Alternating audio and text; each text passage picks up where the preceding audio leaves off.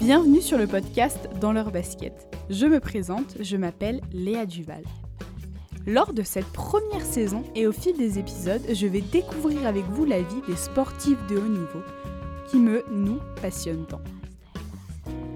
Pour clôturer ce premier mois, j'ai eu la chance d'interviewer Alix Bouquet, championne de roller freestyle. Alix va vous porter tout le long de notre discussion avec sa joie de vivre. C'est parti, chaussons nos rollers et allons dans les baskets d'Alix. Donc bah pour commencer, je te remercie d'avoir accepté mon invitation. Bah, merci à toi. Donc eh ben, je te laisse te présenter donc comme tu le souhaites, qui tu es et quel sport fais-tu? Alors moi c'est Alix Bouquet, euh, j'ai 19 ans et je fais du euh, roller freestyle. Donc euh, tout le monde pense que le roller freestyle c'est tout ce qui est dans le skatepark, etc. Mais alors pas du tout en fait, c'est tout l'inverse. C'est plutôt du slalom et de la danse, il y a aussi de la vitesse à l'intérieur, mais je pense que j'expliquerai après si tu, comme tu demanderas toutes les disciplines qui existent à l'intérieur de ce sport. C'est ça, je connais pas du tout, donc ça m'intrigue pas mal. Quand est-ce que tu as quand est-ce que tu as découvert ce sport? Alors, euh, c'est mes parents qui m'ont inscrite parce qu'en fait, euh, de toute petite, je voulais faire du patinage artistique et euh, c'était beaucoup trop loin la patinoire de chez moi parce que j'habite vraiment dans le fin fond du Médoc.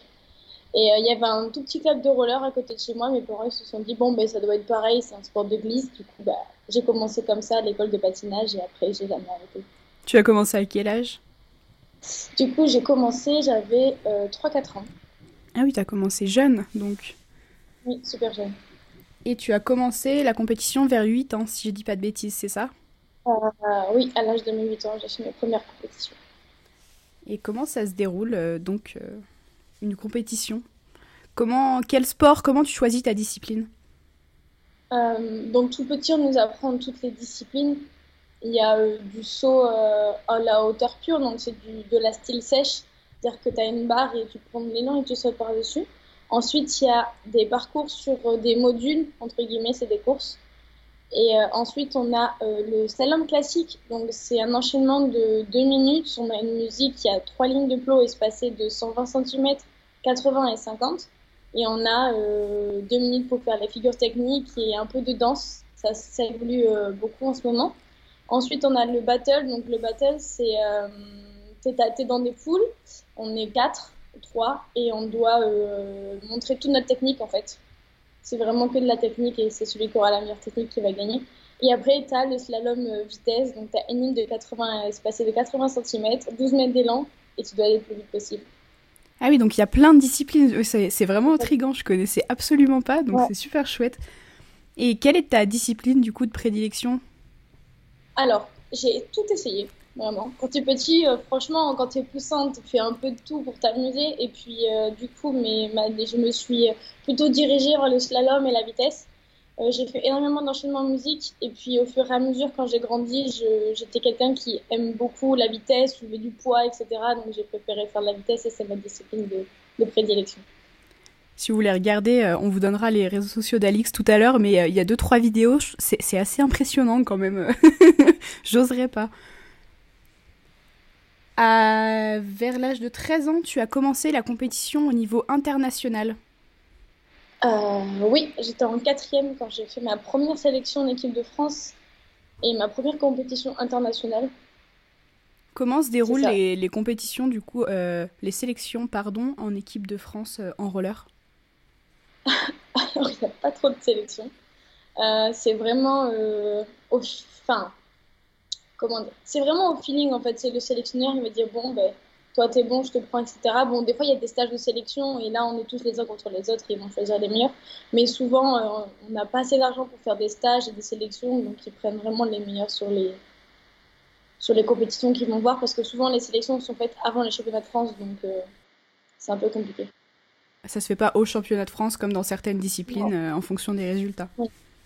Ça peut paraître des fois assez injuste parce que des fois, des personnes qui vont être sélectionnées vont pas faire champion de France, etc. Mais bon, ça après. Chaque fédération euh, fait à sa sauce, entre Ah, guillemets. Et comment se déroule une compétition de roller? Comment ça se passe? Combien de jours euh, Combien de temps? Alors, tout dépend. Euh, si c'est une compétition nationale, ça va durer deux jours. et on va essayer de caler tout sur les deux jours. Euh, souvent, les compétitions internationales, c'est sous 3 à 4 jours pour avoir le temps parce que ça prend plus de temps, il y a plus de patineurs, etc. Et puis, ça va être souvent euh, les qualifications le matin et les finales l'après-midi. Et euh, franchement, ça dépend de la compétition, la, la compétition qui est organisée, le club qui organise, ils vont faire leur programme en fonction de ce qu'ils veulent, etc. Et du coup, il y a des compétitions qui se passent à l'étranger. Si je dis pas de bêtises, es allé à Shanghai. Ouais. Comment ça se passe, euh, bah, ces déplacements-là? Alors, ces déplacements-là, ça dépend euh, de la, du type de compétition. Euh, par exemple, Shanghai, c'est une compétition qui a normalement chaque année. Et la compétition invite les meilleurs, entre guillemets, les meilleurs patineurs mondiaux, on va dire. En fait, ça dépend de ton classement. Et en fonction de ton classement, ils vont décider de, t'inviter à la compétition. Et là, ils vont te payer la moitié du billet et tous les frais d'hébergement et de nourriture. Donc j'ai eu la chance cette année-là de partir et euh, on était plusieurs Français, il y avait vraiment euh, tous les meilleurs mondiaux, c'était super cool et c'était une très très bonne expérience. Sinon le reste des compétitions c'est à tes frais à toi. Je me rends pas du tout compte, il y a beaucoup de, de, patineurs, euh, rollers, en France en tout cas En France, il y en a, mais il y en a pas beaucoup, c'est pas une discipline très reconnue. Mais on va dire que si là je devais te citer les, beaucoup de patineurs qui sont très très forts, je te dirais juste une dizaine, si je ne me trompe pas. Après, je, suis encore jeune, donc je ne connais pas non plus. Oui, oui. Mais sinon, à l'étranger, euh, franchement, à l'étranger, il y en a énormément. En Italie, en Russie et en Chine, c'est là où il y a des, générations, des générations de patineurs qui arrivent, mais qui ont 5 ans, 6 ans, 8 ans et qui battent des, seniors de 20 ans, 23 euh, ans. Quoi. Ah oui, c'est. Effectivement, c'est vrai que.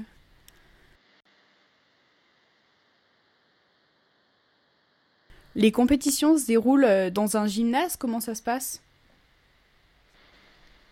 Euh, alors c'est un sport qui peut se faire à l'extérieur comme à l'intérieur, mais souvent c'est un gymnase. Après ça dépend des compétitions. Je sais qu'il y a une compétition en Italie à Monza qui se déroule sur le circuit de, à côté du circuit de Formule 1, donc c'est à l'extérieur. Ah, c'est génial. Par contre quand il fait pas beau, on a une, ouais, on a une salle de repli, mais c'est ouf, c'est, c'est, trop. Ah, ça doit être, ah ouais, ça doit être impressionnant en plus. Euh.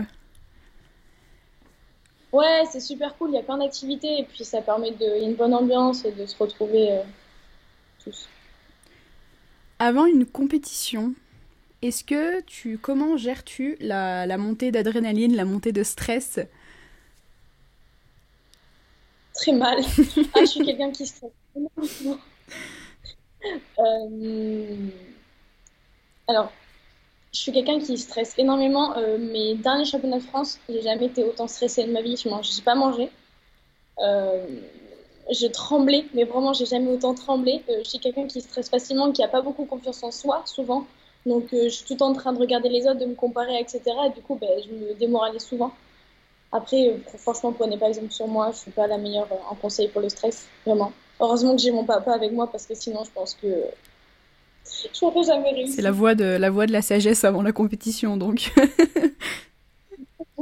parce que sinon, je pars vite en vrille et je pleure facilement. Donc j'allais te poser une question, mais c'était par rapport. Est-ce que tu as un petit déjeuner préféré avant une compétition, mais. bah alors ça dépend. Souvent ma maman elle me fait des œufs le matin.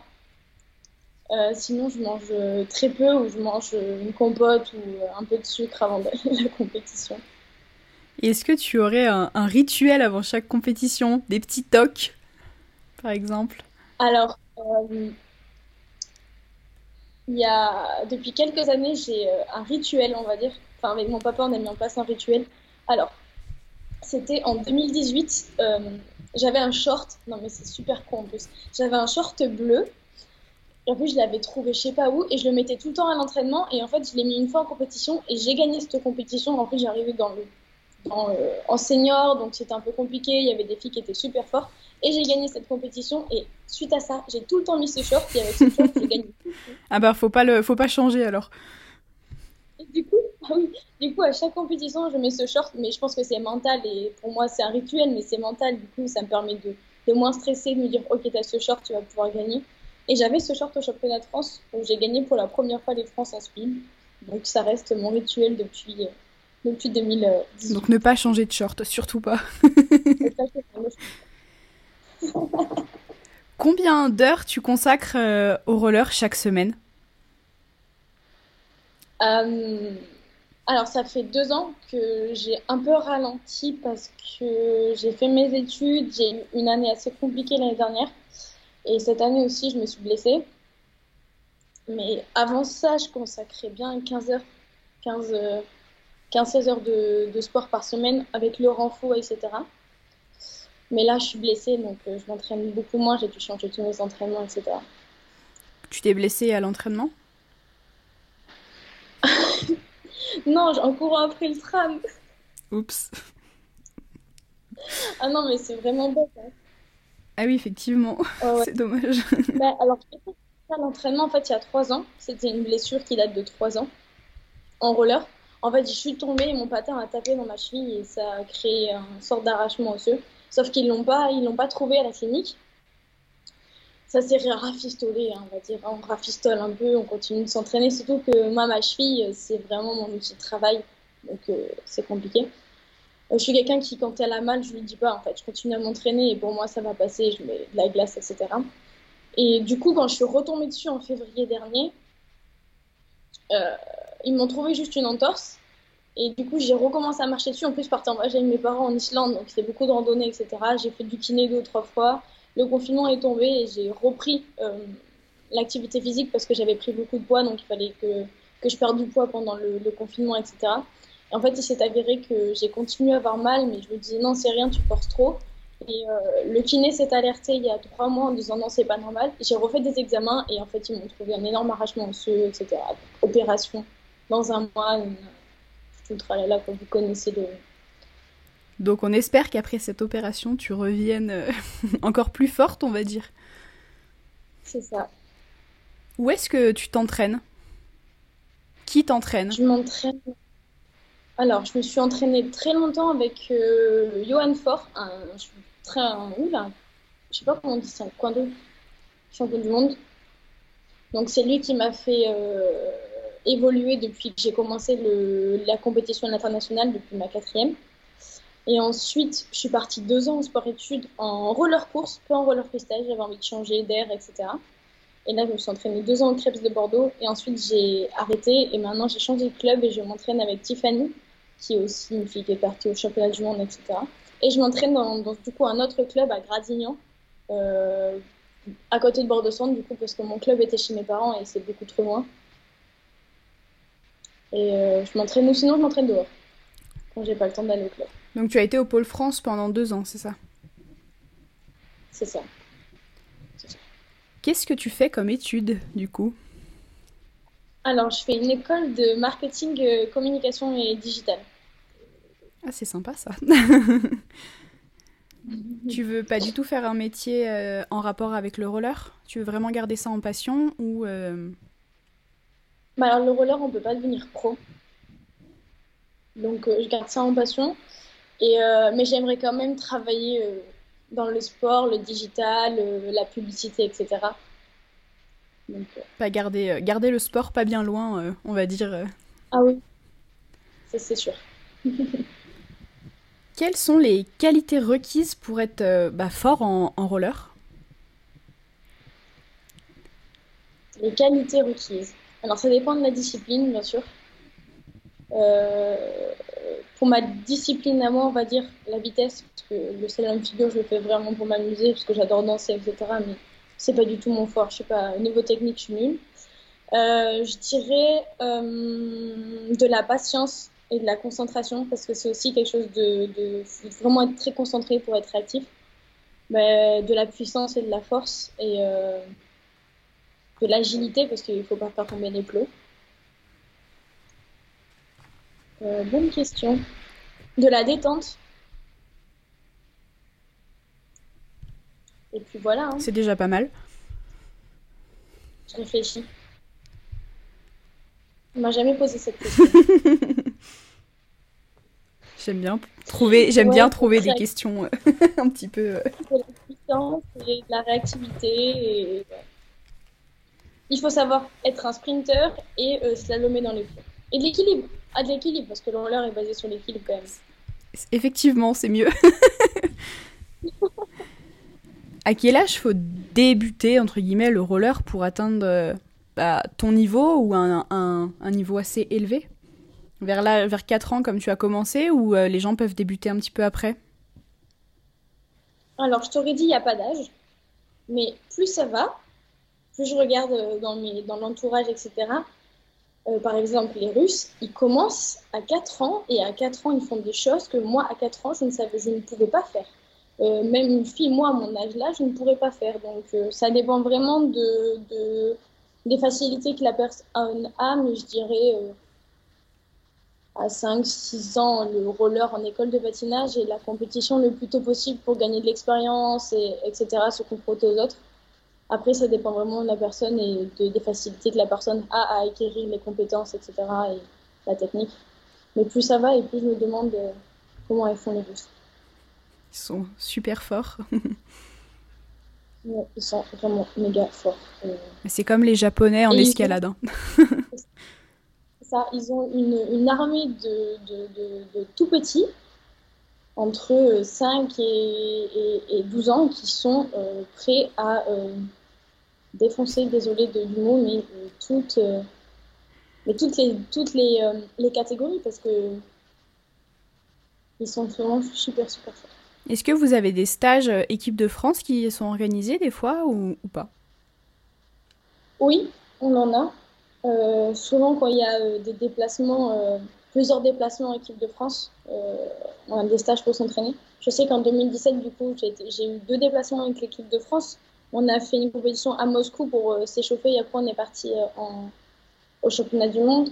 Et là, on avait eu deux stages euh, pour s'entraîner ensemble, pour corriger, etc. Ou sinon, on a des stages nationaux, entre guillemets, c'est pas des stages équipe de France, mais c'est des stages pour réunir les meilleurs patineurs français, pouvoir s'entraîner ensemble, parce qu'il y en a qui viennent de la France, etc. Et pouvoir s'améliorer et se confronter aux autres pour mieux progresser. Et ça, c'est ma coach qui l'organise. Voilà, c'est ce que j'allais demander. Donc il y a des entraîneurs, donc il y a un entraîneur équipe de France et, vos coachs perso, ou c'est vos coachs du coup qui vous suivent sur les compétitions internationales? Alors ma coach était sélectionneur équipe de France, donc coach équipe de France, elle ne l'est plus, mais du coup c'est elle qui organisait les stages. Mais sinon, euh, quand il y a une sélection et un déplacement équipe de France, c'était le sélectionneur qui partait avec les patineurs. Mais souvent, euh, on a droit euh, sur des compétitions, euh, par exemple les championnats d'Europe, si le quota de personnes n'est pas atteint, en fonction de ton classement mondial et, national, tu as le droit de participer à au championnat d'Europe sans être en équipe de France. D'accord, ouais, donc ça c'est encore pour les sélections, en fonction des fédérations, ça change vraiment à chaque fois. Donc tu peux avoir un niveau régional et participer aux France et au championnat d'Europe ou en Coupe du Monde par exemple. Mais ça dépend vraiment du coup euh, des quotas s'ils sont remplis ou pas. Exactement. Est-ce qu'il y a quelqu'un qui t'inspire euh, dans ton sport? Euh, Oui, alors il y en avait plusieurs qui m'inspiraient. Bon, avant j'étais inspirée par mon coach bien sûr parce qu'il et mes coachs du coup maintenant parce qu'ils avaient fait des, très bons résultats. Il y a un patineur italien qui m'inspire beaucoup et qui est dans ma team de sponsors de roller. Il s'appelle Lorenzo, Lorenzo Buslandi. Il est une fois champion du monde en, classique, etc. Euh, et en speed, du coup, c'était mon coach euh, qui était très très fort. Est-ce que tu as quelqu'un qui te donne une euh, ligne de vie qui t'inspire en dehors du sport? Bah, Du coup, je vais te citer des sportifs parce que je suis beaucoup de sportifs. Une une sportive que j'aime beaucoup, c'est Cassandre Beaugrand. J'avais vu un, reportage sur elle et je la trouve un très très inspirante. Et euh, elle fait du, triathlon. Je pense que tu dois connaître. Non. Pas du tout. et euh, il y a une patineuse sur glace que j'aime énormément. C'est. Euh, putain, nom, je ne sais pas le prononcer, mais elle s'appelle Juta, je sais pas quoi. Voilà, elle est, elle est championne junior en 100 mètres sur glace, je crois que c'est ça. Bon, je suis pas sûre. Je peux être sûre, mais elle m'inspire beaucoup. Après, dans la vie de tous les jours, euh, bah, il y a ma maman qui m'inspire, bien sûr. Et mon papa. Est-ce qu'il y a un sport que tu aimerais bien essayer, un sport que tu n'as pas essayé? Il y en a plein. Il y en a plein. Je t'écoute. J'y réfléchi. Alors, j'aimerais bien essayer l'escrime. J'ai une de mes meilleures potes qui est championne du monde d'escrime et jamais pu essayer. L'escalade aussi. Quand je serai réparée du pied. Oui, c'est mieux. Et euh, quel sport j'aimerais bien essayer? Ouais, c'est les deux sports que j'aimerais bien essayer. Après, j'ai toujours rêvé de faire un triathlon, mais je suis tellement nulle en vélo, en natation, que franchement, j'arriverai jamais. Tu peux encore t'entraîner, hein, t'as le temps.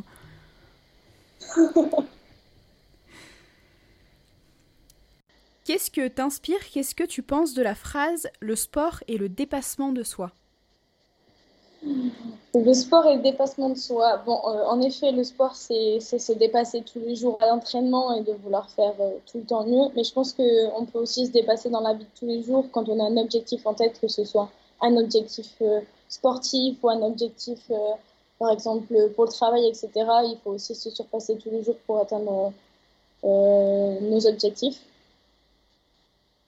Voilà, je pense que.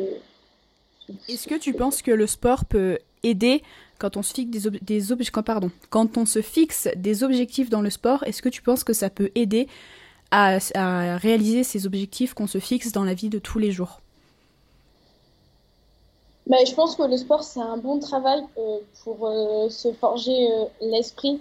C'est-à-dire que si tu te fiches un, un objectif, je sais pas, gagner telle, telle, chose et telle chose dans, dans telle et telle compétition, bah, tu vas développer une force mentale euh, qui va te permettre d'atteindre euh, et te donner de la force. Et je pense que ça aussi, ça peut t'aider dans la vie de tous les jours, euh, que ce soit dans le travail ou dans, dans tes études, etc. Je sais pas si j'ai été claire. Très clair. J'aurais rien à rajouter. Qu'est-ce qui te motive chaque matin à aller t'entraîner, à te lever pour aller t'entraîner et te fixer de nouveaux objectifs? euh, cette année, j'aurais dit garder mon titre et me refaire sélectionner pour partir au championnat du monde et faire mieux. Euh, euh, mais là, euh, pendant le confinement, ce serait guérir de ma blessure et pouvoir revenir encore plus forte sur le circuit international et national. Je te le souhaite. En tout cas.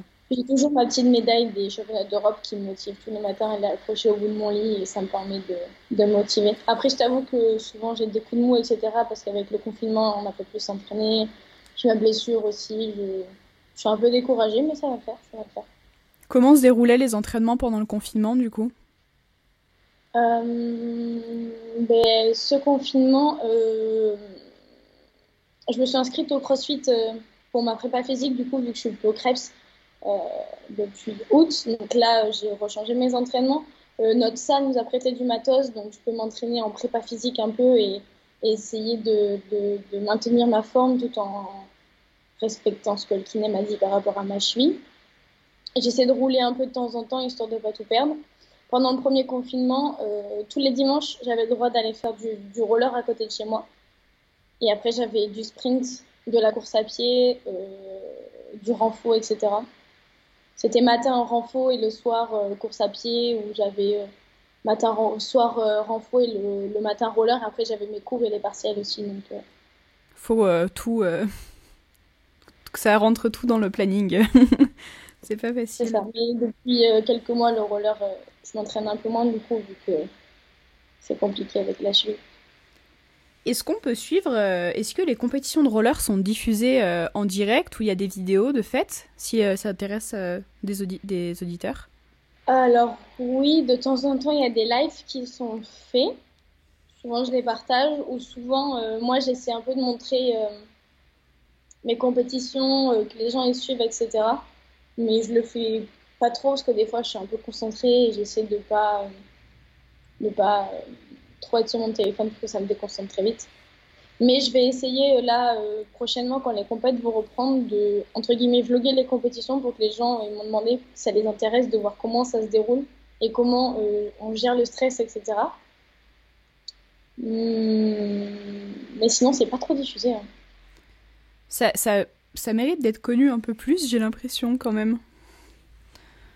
Un peu plus médiatisé. Alors, le skate qui est dans notre fédération et la course est très médiatisé.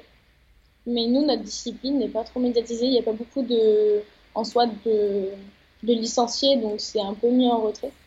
Et souvent, les gens, quand tu lui dis je fais du roller, ils vont te dire Oh, c'est trop bien, moi aussi je me balade sur les quais tous les jours, etc. Mais en fait. Euh, c'est pas la même chose. donc, ils se rendent compte que c'est pas du tout la même chose. Pour, euh, pour conclure un petit peu, est-ce qu'il y a une personne que tu aimerais entendre sur ce podcast? Il y en a plein. Mais tu peux m'en citer plusieurs tant qu'il reste accessible. Euh, il y a une fille que j'aime beaucoup qui fait un sport qui est pas trop connu aussi, c'est euh, Lucie Hervoche. Et qu'est-ce qu'elle fait comme sport? Alors, si je me trompe pas, elle fait de la planche à voile. Je suis désolée Lucie si je me trompe, parce qu'elle fait aussi du triathlon. Multisport. Et sinon, alors il y a ma meilleure copine euh, c'est pas trop connu aussi, c'est l'escrime, elle est championne du monde et je suis sûre que ça lui ferait plaisir que, que tu parles avec elle. Elle s'appelle Emma Lovray. Eh ben, je la contacterai aussi, je contacterai les deux d'ailleurs. Et il y a ma meilleure copine aussi, une autre meilleure copine à moi qui fait du pentathlon à haut niveau. Ben, Je la euh, contacterai aussi. et elle, c'est une ancienne triathlète aussi de haut niveau. Elle s'est euh, mise dans le pentathlon. Et voilà, elle s'entraîne à l'INSEP, elle fait des compétitions à l'INSEP. Elle s'entraîne de temps en temps à l'INSEP et puis elle est au Krebs à Bordeaux aussi. Quel est son nom? Euh, Jessie, Jessie Gomez. Mais je t'enverrai tous leurs euh, coordonnées si tu veux. Super. Et eh bah, ben, je voulais remercier, donc euh, faire un petit, euh, un petit coucou à Manon, bah, parce que c'est elle qui m'a dirigée vers toi. je l'adore. C'est un rayon de soleil. C'est elle qui m'a dirigée vers toi, et ben je regrette pas, c'était super chouette en tout cas. Euh, merci de nous avoir parlé de ton sport, parce que c'est un sport qui n'est pas forcément connu. Donc, euh, bah, si on peut un petit peu essayer de développer, euh, développer ça, tant mieux. Non, ça serait cool que les gens essaient de s'y intéresser un peu, parce que c'est un sport, pas, un sport assez polyvalent, il y a plein de choses à voir, etc. Si les gens veulent te suivre sur les réseaux sociaux, où est-ce qu'ils peuvent te retrouver? Sur Insta, donc c'est alix-du-bas bouquet. Je le mettrai dans la description. C'est le seul euh, réseau social où je suis vraiment très présente. C'est déjà. Pour conclure, je te remercie d'avoir euh, participé, de m'avoir répondu positivement pour participer au podcast. Ben, je vais te suivre et puis on va partager euh, sur Dans leur basket tes résultats et tout ça. Je te souhaite aussi une très bonne, un très bon rétablissement. Merci Et plein de belles choses pour la suite.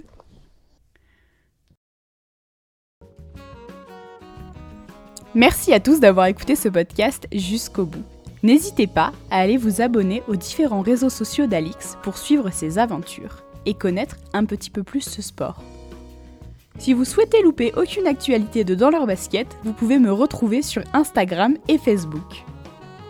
Pour ne louper aucune parution des prochains épisodes, abonnez-vous depuis votre plateforme d'écoute. Cela soutiendra aussi votre podcast. Je salue encore une fois Bruno Duval et Samuel Josnay pour le morceau Yes We Can, qui vous accompagne à chaque podcast. Nous vous retrouvons mardi prochain à 18h pour un nouvel épisode de Dans leur basket.